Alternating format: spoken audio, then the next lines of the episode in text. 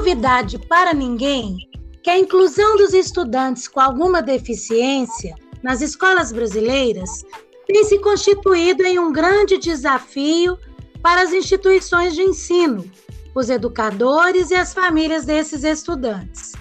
O que não podemos mais negar é que a inclusão nas escolas é de responsabilidade das várias esferas sociais nos âmbitos das políticas públicas, da gestão escolar, pedagógica e familiar. E, portanto, temos visto que é possível, no interior da unidade educacional, criar condições para que as crianças e adolescentes sejam bem atendidos e as famílias sintam-se acolhidas. É desse assunto que vamos falar hoje, aqui, no A Saúde Bate um Bolão. Nosso tema hoje é AEE. O que nós temos a ver com isso? Estamos com a amiga pessoal, colega de profissão Marta Mota. A Marta, gente, de forma carinhosa, chamada por mim de Martinha, pessoa que eu conheço há mais de 20 anos, é psicopedagoga, tem especialização em psicologia educacional, é professora da rede municipal de Belo Horizonte e está na função de professora do AEE. Ficaram curiosos? Então vamos chamar a Marta para conversa? Ei, Marta, tudo bem? Oi, Luísa, tudo bem? Boa tarde a todos e a todas. Boa tarde, Marta. Satisfação imensa estar com você aqui comigo, viu? A satisfação também é toda minha, Luísa. Eu estou muito feliz em estar aqui com você, conversando sobre um assunto tão importante na sociedade, que é o AEE. Muito bem. Então, Marta, vamos começar por essa sigla, né? AEE, Atendimento Educacional Especializado. Marta, Isso. há quanto tempo você trabalha com a AEE? Este ano, Luísa, vai fazer 11 anos. O trabalho no atendimento educacional especializado, desde sua implementação na rede municipal de Belo Horizonte, em 2010, através de um processo seletivo em que a Prefeitura de Belo Horizonte oportunizou a todos os professores da rede concursado, concursados a participarem dessa equipe. Então, nessa, nessa seleção, eu fui contemplada e muito feliz e animada em começar um trabalho que ainda não era conhecido por nós, né? Porque não existia esse serviço na rede então, eu fiz parte de uma equipe que construiu esse lindo trabalho e, e que continuamos ainda na luta, né? Tentando melhorar cada vez mais. Nossa, muito bacana. Então você já está há bastante tempo aí né, nessa jornada, né? Nesse Sim. caminho. Então não vai ser difícil para você, minha querida, responder para mim a próxima pergunta, né? porque AEE significa atendimento educacional especializado. Então eu quero saber o que é isso, para quem é e como tem sido realizado. Responde para nós. Ok, Luísa.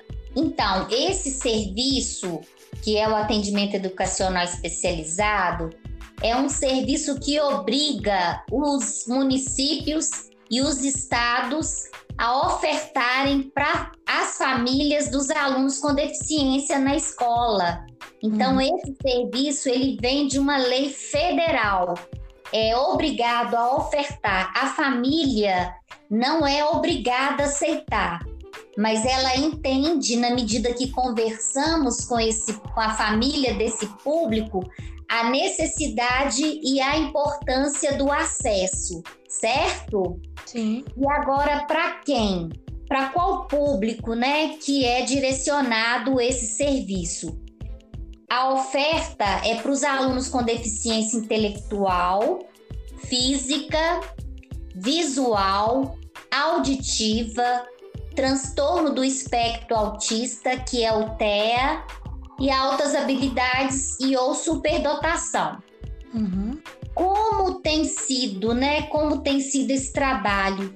Poxa vida, vamos fazer 11 anos de atendimento educacional especializado na PBH, um grande percurso, muitas histórias, muitos desafios, muitas pedrinhas no caminho, uhum. mas com muitas parcerias a gente vem vencendo. O atendimento do AE é realizado nas escolas. Em cada uhum. escola que, que esse AE foi implementado, é reservado uma sala, uma sala dotada de materialidade. E essa materialidade, ela vem do governo federal.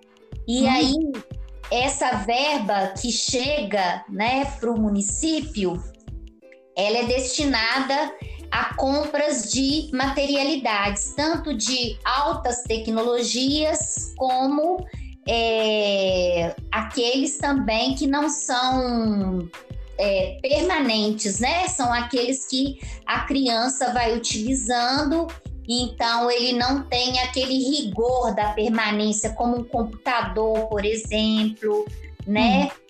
É, o, a colmeia, que é um recurso de alta tecnologia, que eu vou dizer para vocês qual que é a função. Então, assim, é uma sala que custa muito, que existe um investimento alto e que nós tivemos que ser capacitados para poder utilizar esse material, porque nós saímos de uma sala regular onde trabalhávamos com todos os estudantes.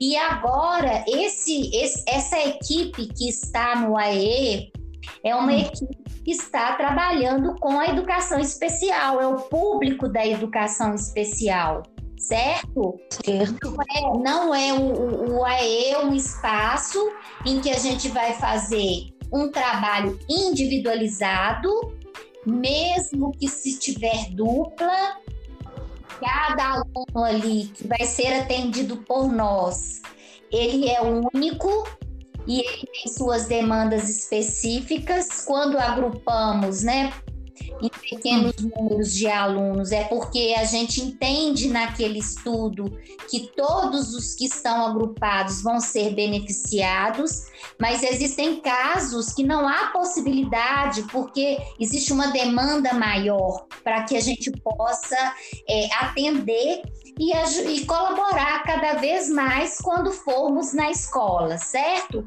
Então, uhum. Então, voltando aqui, Luísa, hum vou citar para vocês uma das materialidades, porque são muitos. Um deles é o plano inclinado, né? É um suporte que o estudante, de modo geral, com deficiência física, ele necessita para que ele possa ter um, uma, uma visão melhor do que aquilo que o professor na sala de aula está trabalhando ou no experimento lá da sala do AEE.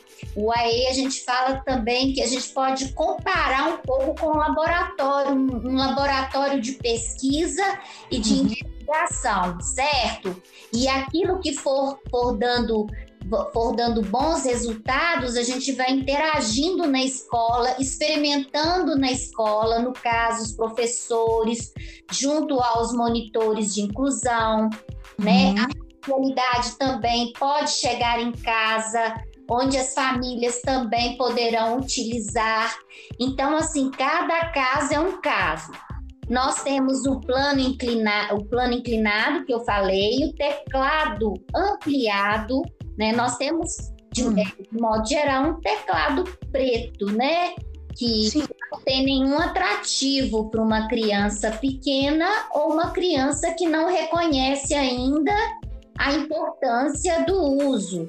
Então, é Sim. é no espaço do AE que muitas crianças, até às vezes adolescentes, né, que por questões socioeconômicas não tem um computador em casa, utiliza mais o, o celular, né, para algumas necessidades ali junto à família. Então, no espaço do AE, ele vai ter a oportunidade, mesmo com as dificuldades motoras, de utilizar esse teclado ampliado, ele é colorido, ele tem um visual que estimula.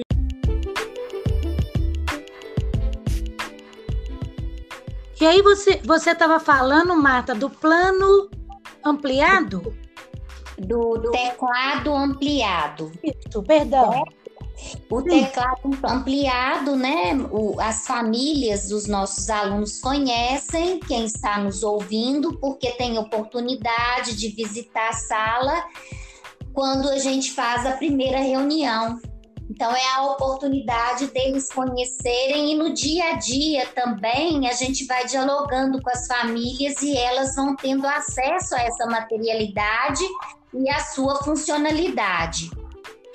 Nesse mesmo teclado, Luísa, nós temos também como apoio para os estudantes com deficiência física, principalmente a motora fina, a hum. colmeia para o teclado.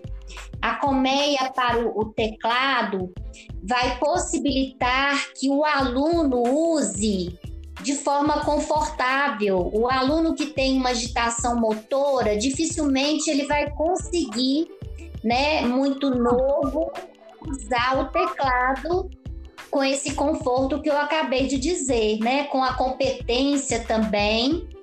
E se ele não puder usar o lápis, ele vai, vai ficar cada vez melhor e até talvez podendo usar mais para frente, vai depender também ou não um teclado sem a colmeia. Então é um suporte de acessibilidade para ele poder digitar, para fazer pesquisas, para é, ter acesso aos aplicativos, aos jogos, enfim, aquilo que interessar de acordo né, com a sua faixa etária, com as suas capacidades.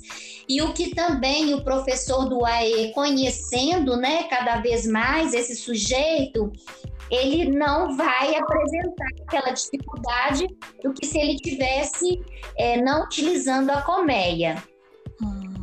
Temos também o mouse adaptado com acionador de pressão.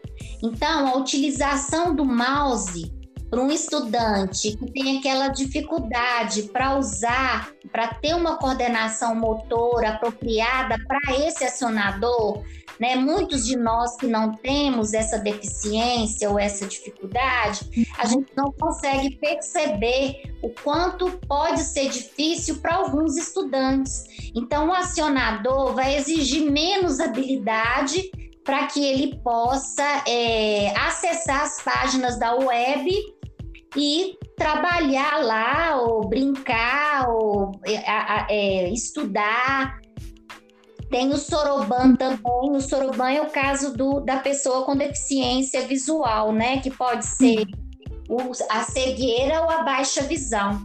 O Soroban nós chamamos de calculadora, né? A calculadora para ele fazer os cálculos, que exige também um treinamento. Aí, no caso, quem tem que saber a utilização do Soroban é o professor do AEE, né? Sim.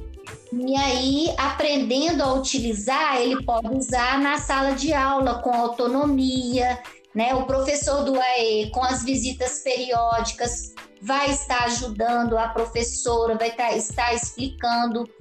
A gente sabe de casos de, de escola em que a direção, né, a, a, gestão da escola apoiou onde todos os estudantes pudessem ter esse soroban para poder trabalhar junto com essa criança com deficiência visual. Porque ele acaba sendo também, pra, até para os estudantes que não têm deficiência visual, um momento lúdico e de ah. aprendizagem ao mesmo tempo. Mas o soroban é um material específico para a pessoa cega. A, a reglete, no caso, é hum. para o acesso ao braille, né?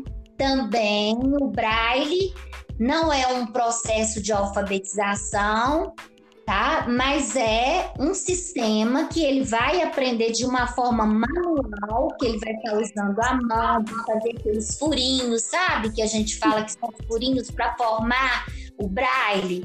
Sim. Então, é um recurso também que, que a gente trabalha em, na sala do AE. Eu ainda não, eu sei fazer o trabalho, mas na sala do AE, né, nesse tempo eu não tive estudante cego.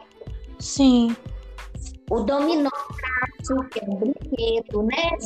Jogos com sinais de libras. E a Libras, no caso de, do estudante surdo, nós vamos ter um instrutor na sala do AE, né, que vai ensinar Libras e o professor do AE com português. Se faz a parceria e essa parceria pode ser ampliada na escola, né? A gente sabe que a Júlia Paraíso hoje uhum. cresceu muito, que é o projeto da Libras, né? Coordenado pela professora Rose. Rose Silva.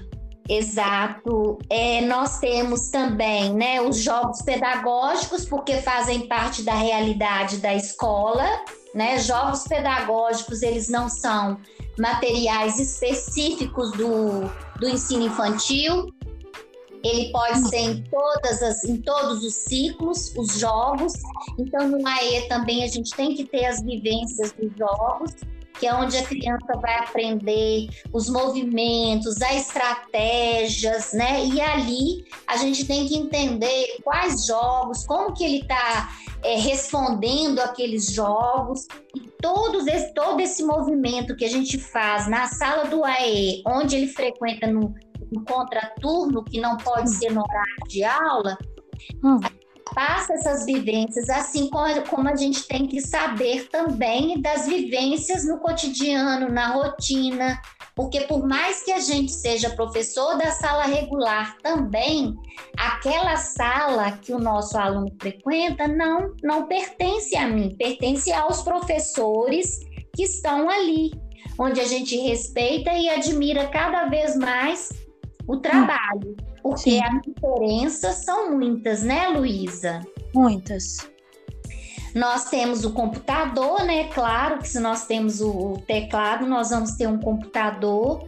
E esse computador também, ele tem na sala de informática, através da escola integrada.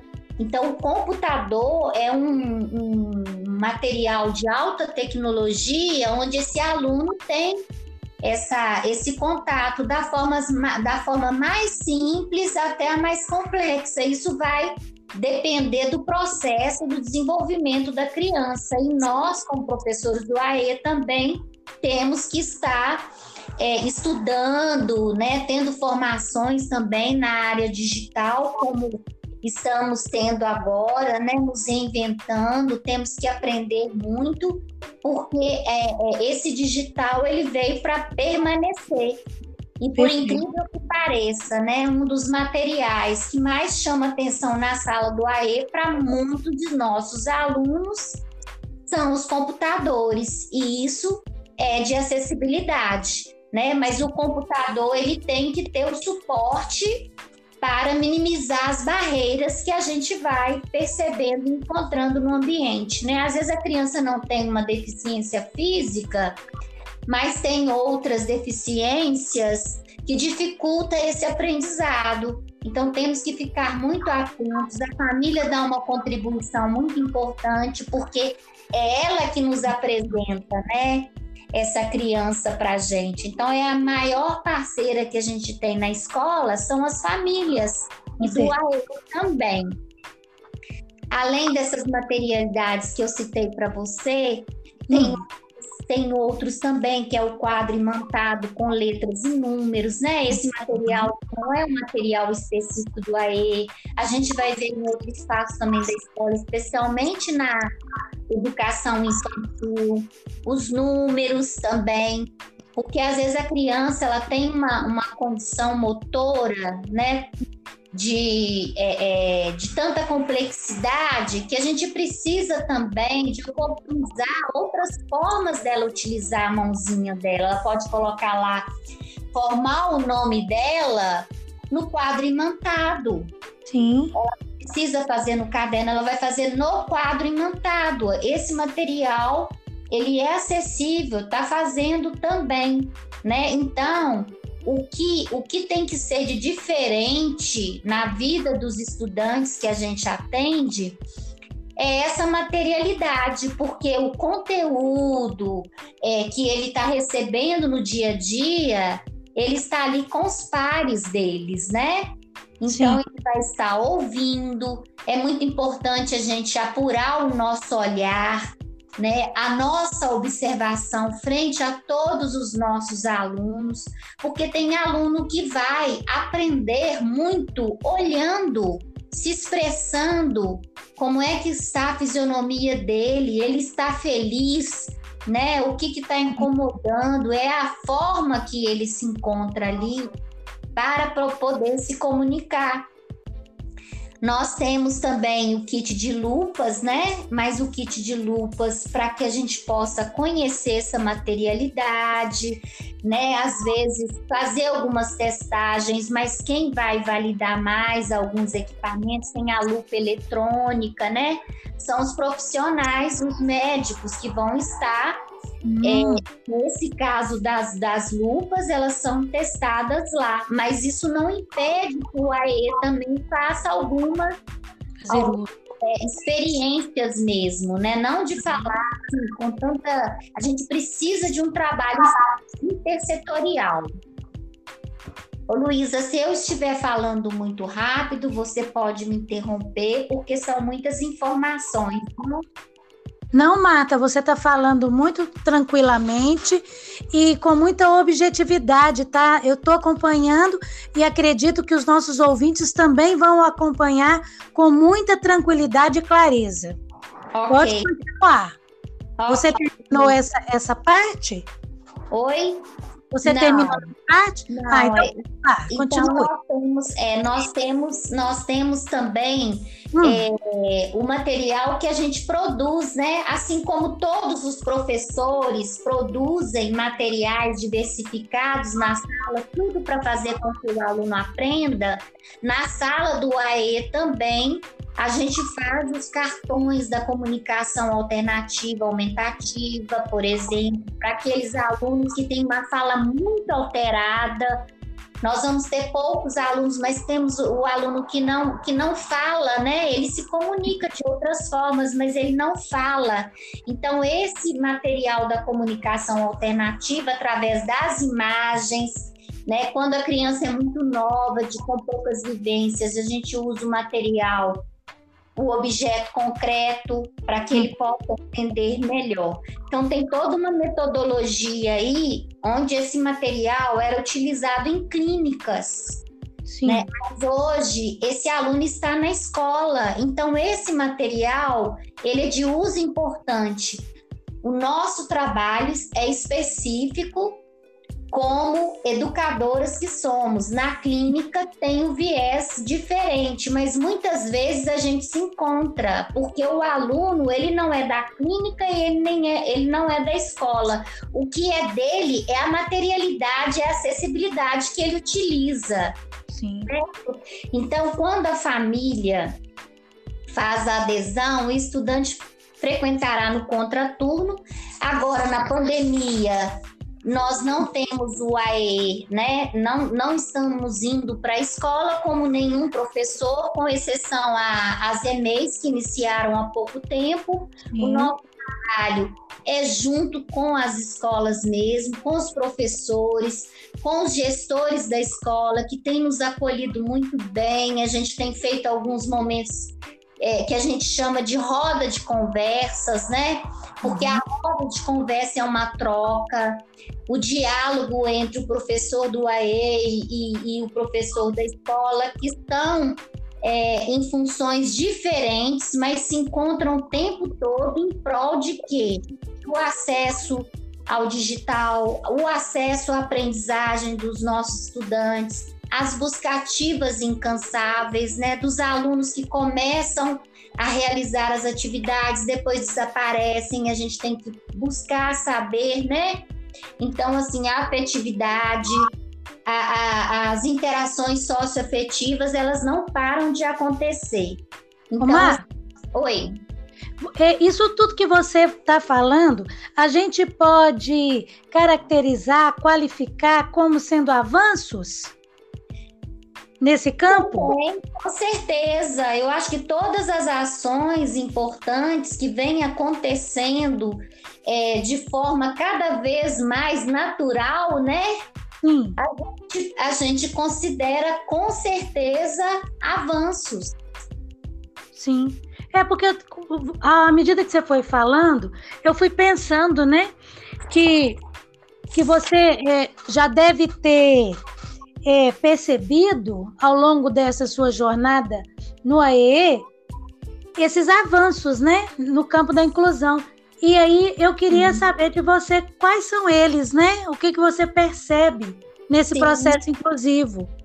Sim, é, esse processo inclusivo que eu, que eu coloco para você, na realidade, ele é um processo histórico, né, Luísa? Porque quando a gente é, é, começou, quando a gente entrou na rede, a gente não falava de inclusão, mas as, havia muitas, muitas é, é, é atividades, projetos em prol dos alunos que, que pudessem aproveitar alunos com dificuldade de aprendizagem, com questões de ordem emocionais que não conseguiam avançar no processo de alfabetização.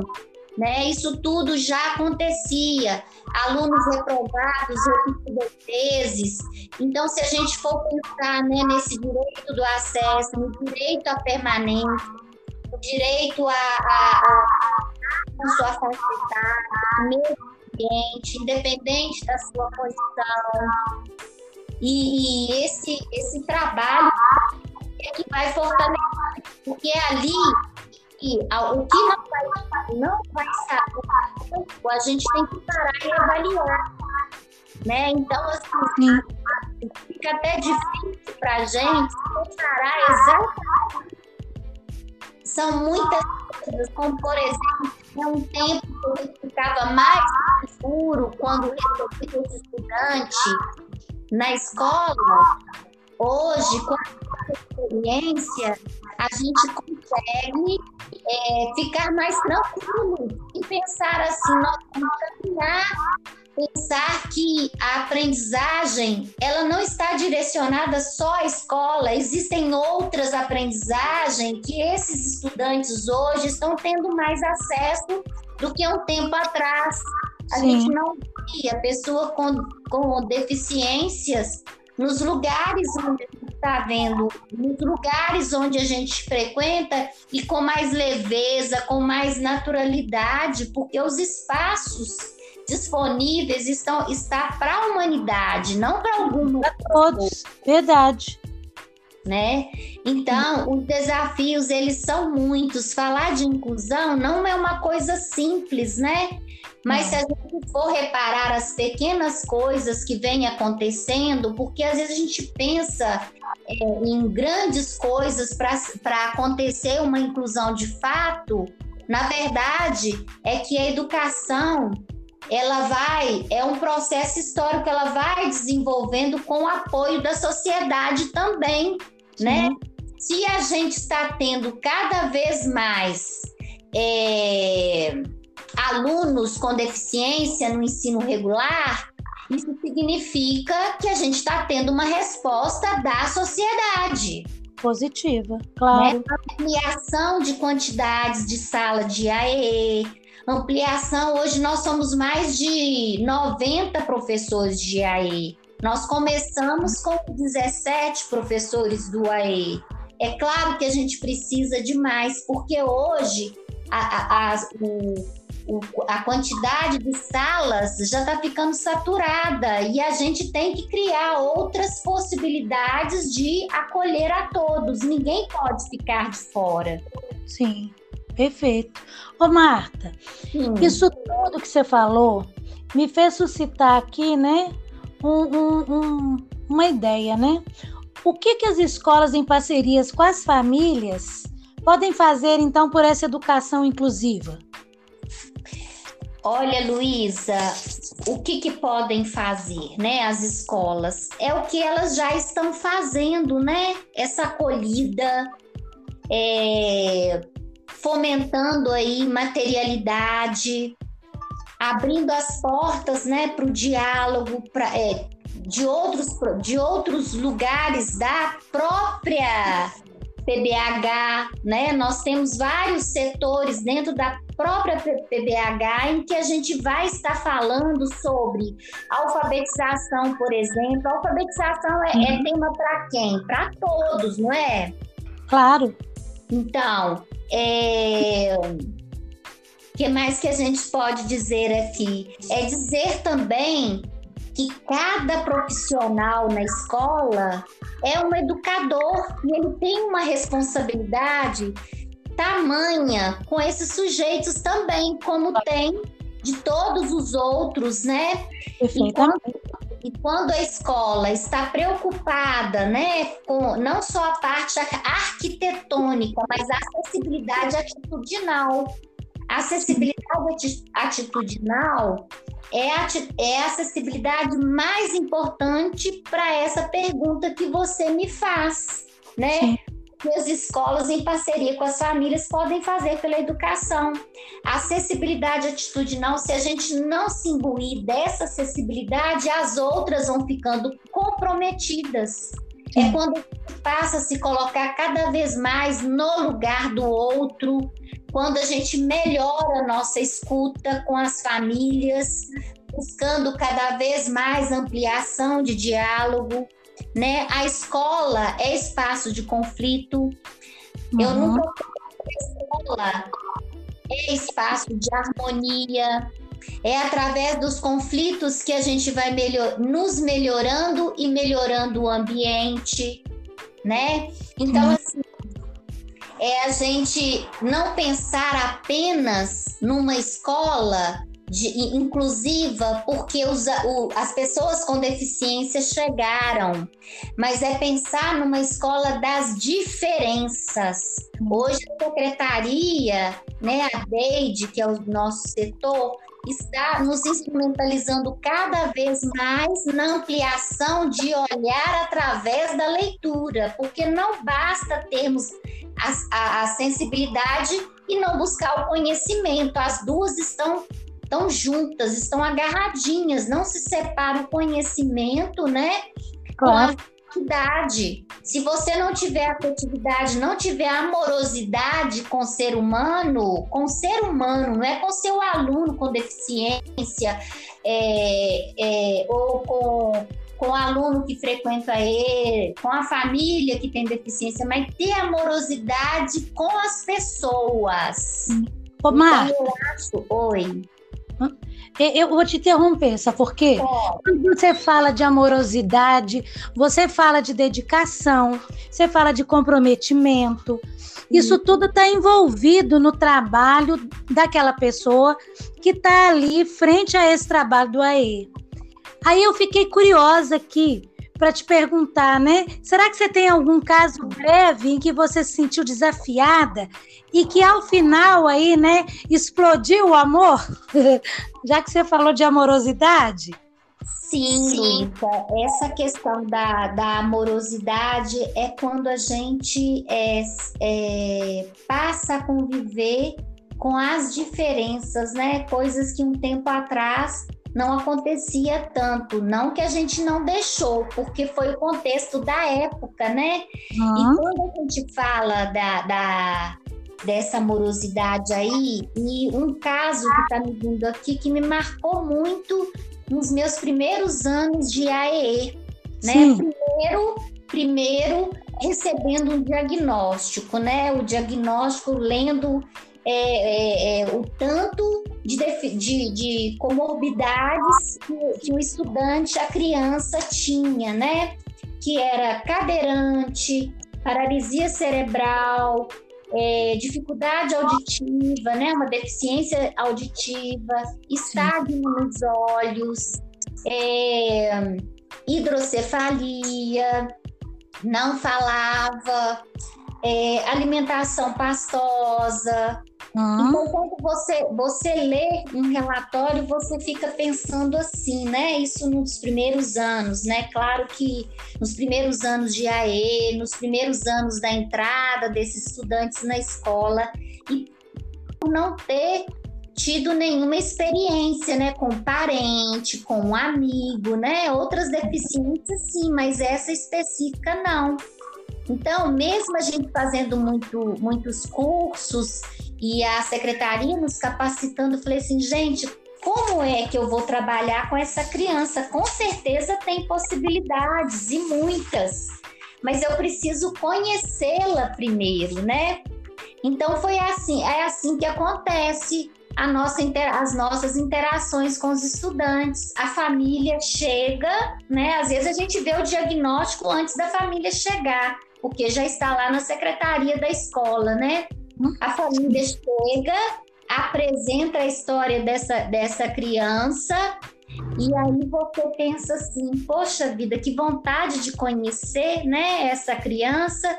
Quando a criança chega, a gente percebe que a atuação do AE será muito importante, porque é, às vezes a criança chega com a roupinha de passeio, né? Mesmo tendo um uniforme em casa, ela chega com a roupinha de passeio, chega com o bico, né? Uma criança, por exemplo, de sete anos que, que me foi apresentada na época, né?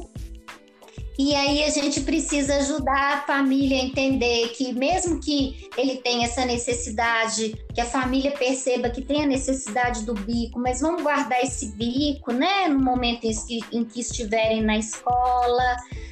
É, como que a gente vai tratar uma criança assim? Aí é o diálogo com a coordenação, o diálogo com a saúde, o diálogo com os professores né? e, e a inclusão a inclusão é algo que é de dentro para fora. Ninguém é inclusivo porque tem muitas leituras, porque tem muitas graduações. Não, não se limita a isso. É, um, é, é, é muito o desejo, né? De, de, de interagir com aquele sujeito e pensar que ele também vai dar uma contribuição, porque o próprio Paulo Freire dizia, né? Ensinar, o ato de ensinar é o ato de aprender. O professor, para ensinar, ele precisa aprender.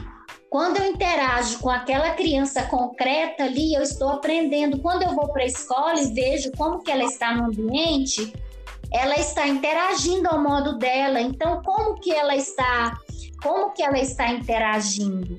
Então, são muitas, muitas investigações, são muitas pesquisas e é. aí, a partir. E, e, os casos também, né? Os colegas também. Nós tivemos aí, é, na entrada do AE, muitos professores que vieram da, da educação especi especial e que deram uma, uma contribuição muito importante que continuam dando, porque a experiência que eles tiveram também, uhum. ela são tem muito valor para o nosso trabalho, porque essas crianças têm as necessidades específicas e nós precisamos também daqueles que tiveram uma atuação, a experiência, né?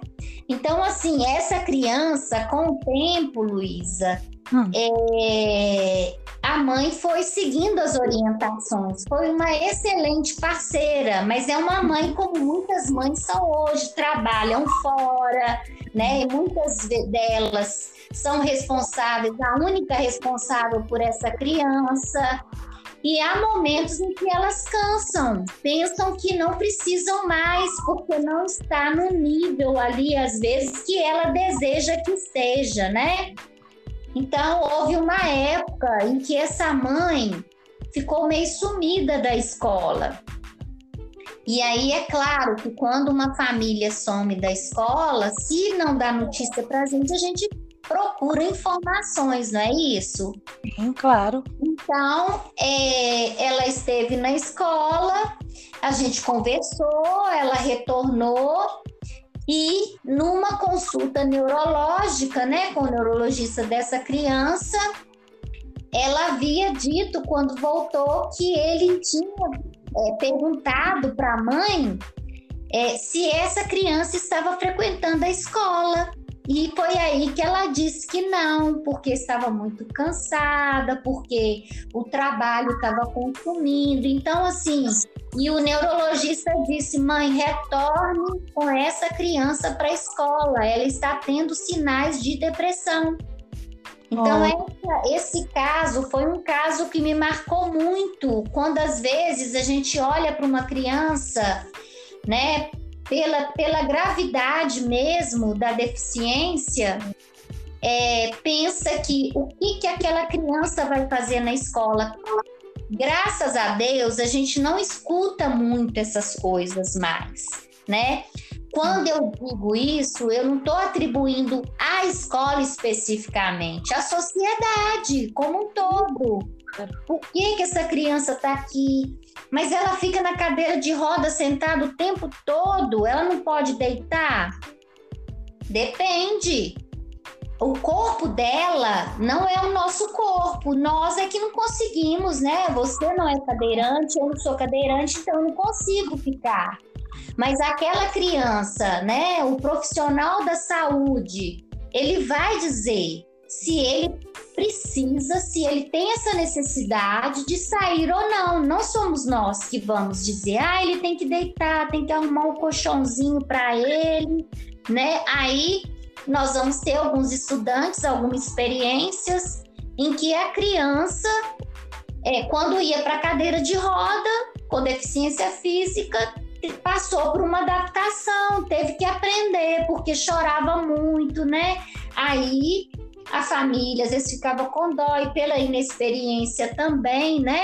Então a família precisa é, do suporte da saúde e precisa também da nossa ajuda pedagógica, porque na condição de família, mãe e pai não é professor, nós estamos em lugares diferentes, que coisa boa, né? Ah, Marta, então você tocou em, em, algo assim, eu já te interrompi, né? Pode ficar à vontade, nós estamos batendo papo, e se deixar eu vou embora. Pois é, você, você tocou em pai e mãe, né? Sim. E eu não posso deixar você embora desse nosso bate-papo hoje, sem garantir de você que uma dica, né? É, para garantir essa boa educação inclusiva. Você falou de pai, mãe, de parceria, de escola, do educador que está frente a essa turma e que tem essa criança junto ali. Então, que dica, amiga, você vai deixar para nós hoje? Olha, Luísa, essa pergunta sua parece ser muito fácil, né? Para quem está é, há quase 11 apertei, anos. Apertei. No, no, atendimento educacional especializado, mas eu, eu faria mais reflexões do que dicas, sabe? Sim. Então eu vou tentar dar essa resposta em formas de reflexão, porque aí seria um momento para todos nós pensarmos. Beleza. Primeiro, conclusão é permitir o acesso a todos. E essa já é a garantia, né? Uhum. Mas considerando as diferenças, considerar as diferenças de pensar que todos são especiais. Sim. E ao mesmo tempo é, conversar um pouco com essa família que a gente ama muito, eu tenho um carinho pelas famílias dos meus estudantes, desde que eu entrei para o magistério, né? A gente não, não perde. É até difícil para mim hoje ficar separando, sabe, Luiz? Embora eu esteja numa especificidade, né, da educação especial. Mas é, é, permitir também autonomia, sabe? A autonomia é a palavra-chave. Quando a gente super protege, a gente não possibilita essa autonomia, porque através da autonomia, esse, esse estudante vai aprender mais. Sim, vai evoluir. Porque, se a gente super protege, que seja o professor, que seja que seja a avó, a gente não consegue ver então, o desafio está interagindo. Quando você lança uma criança, quando você permite que seu filho vá para a escola, tem uma ruptura aí, não tem? Você, tem, você não vai ficar lá junto com ele. Então, é Sim. é importante é, que se construa uma confiança, uma confiança, porque quando a gente está na escola, esse, essa pessoa é nossa.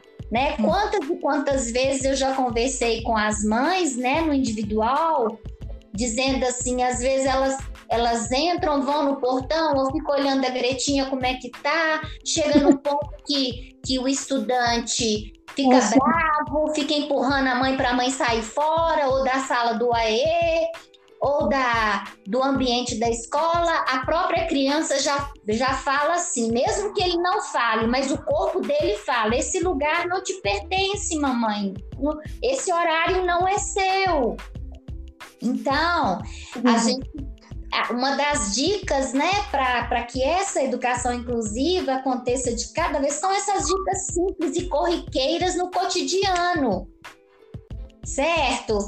E é, conhecimento faz parte da humanidade, então a segregação ela não combina, então vamos caminhar juntos, né? Com certeza. não é um lugar, é, a sala de aula regular não é outro lugar, então a gente tem que agregar conhecimentos aí. O professor do AE com o professor da sala de aula. Eu sou professora do primeiro e segundo ciclo. Quantas coisas eu já aprendi com o professor do terceiro ciclo também. E outra coisa, romper com o ensino conteudista né, é muito importante. A nossa escola não pode ser a mesma que nós frequentamos. Nós temos que avançar cada vez mais nesse processo. O fato de não sermos conteudista não quer dizer que os nossos alunos vão saber menos. Eu entro na sala de aula para assistir a aula dos, dos meus colegas eu posso dizer com toda certeza que para esse ensino de hoje, as aulas desses professores estão me contemplando muito mais falando uma experiência pessoal. É claro que pode ter alguém que vai discordar. Eu estou tendo muito mais é, é, entendimento, pode ser também a maturidade, a idade, mas a forma, os instrumentos, a metodologia e os, as outras aprendizagens que são ofertadas estão nos tornando mais inteligentes. Então, o professor hoje está mais desafiado, obviamente. Nós, professores, estamos. Nós precisamos muito da, do apoio da família, né, com relação a essa educação inclusiva, que não é plenamente inclusiva. Nós estamos num processo de inclusão.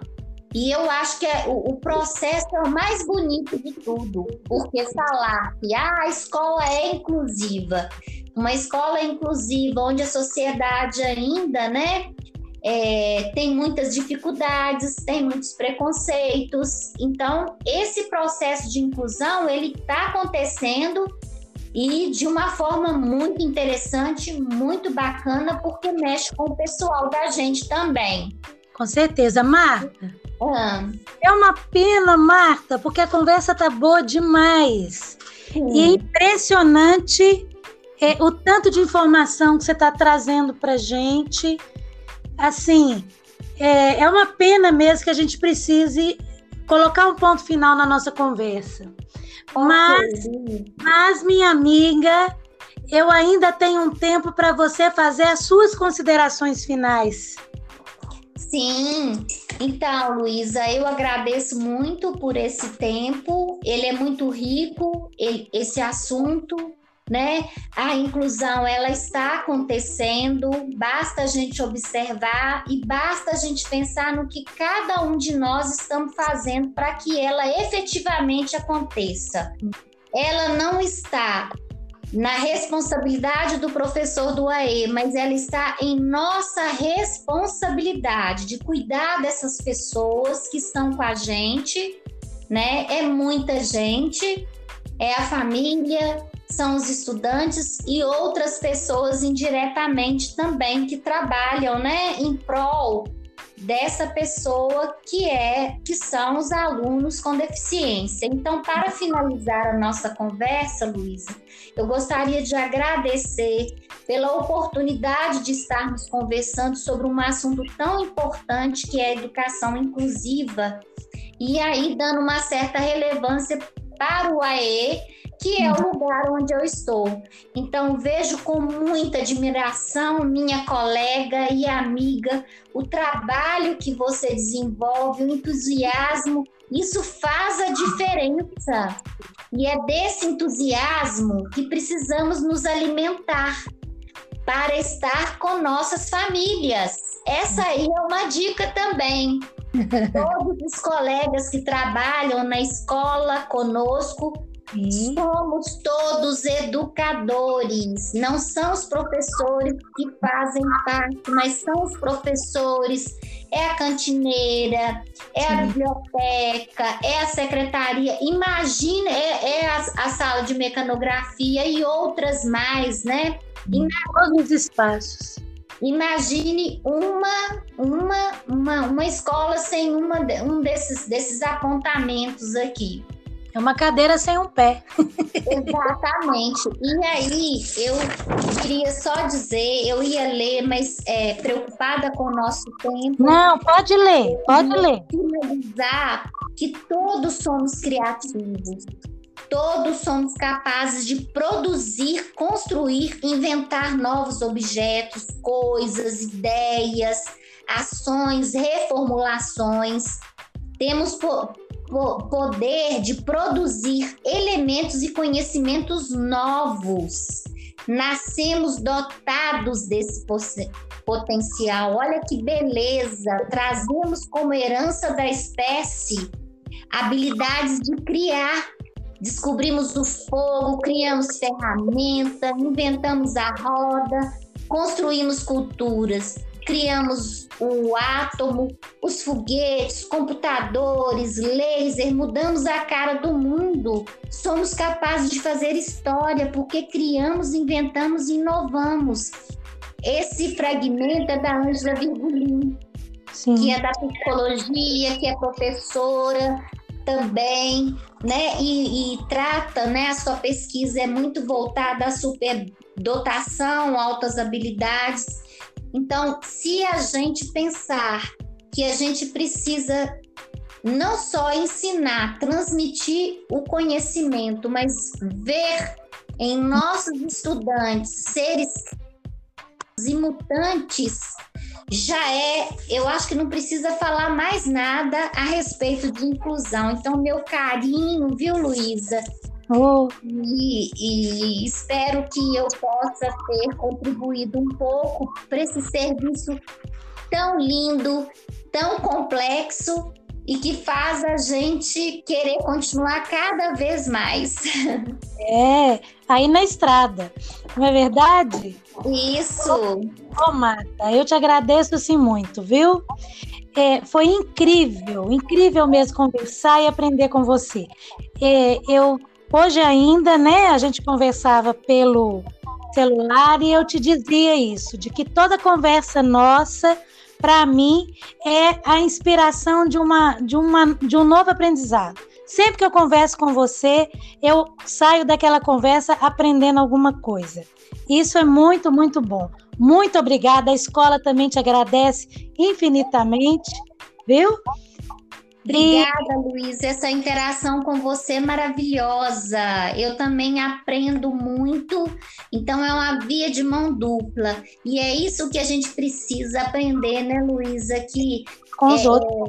sempre tem alguma coisa para que eu possa aprender, seja da Luísa, das nossas famílias, dos hum. nossos estudantes Fora que nasceu aí uma linda amizade com mais de 20 anos, né? E é por isso que eu tive muita alegria e prazer de estar colocando aqui no público um trabalho tão importante, mas tão importante que tem muitas colegas também que querem fazer parte dessa, dessa equipe. E eu desejo muito que esses professores da rede que que, que querem né, fazer parte, que entrem mesmo, porque a gente cresce em todos os sentidos. Eu não tenho dúvidas disso. O seu relato hoje foi a certeza de que é um trabalho que garante satisfação pessoal, né? Ô, oh, minha amiga, chegando então ao final, né? Pois bem, minha gente, estamos realmente chegando ao finalmente. Esse foi o seu, o meu, o nosso podcast A Saúde Bate um Bolão. Eu, eu sou a professora Luísa Camargos, da Escola Municipal Júlia Paraíso. Até a próxima! Forte abraço, pessoal! Tchau, Marta! Tchau, Tchau gente! Tudo de bom!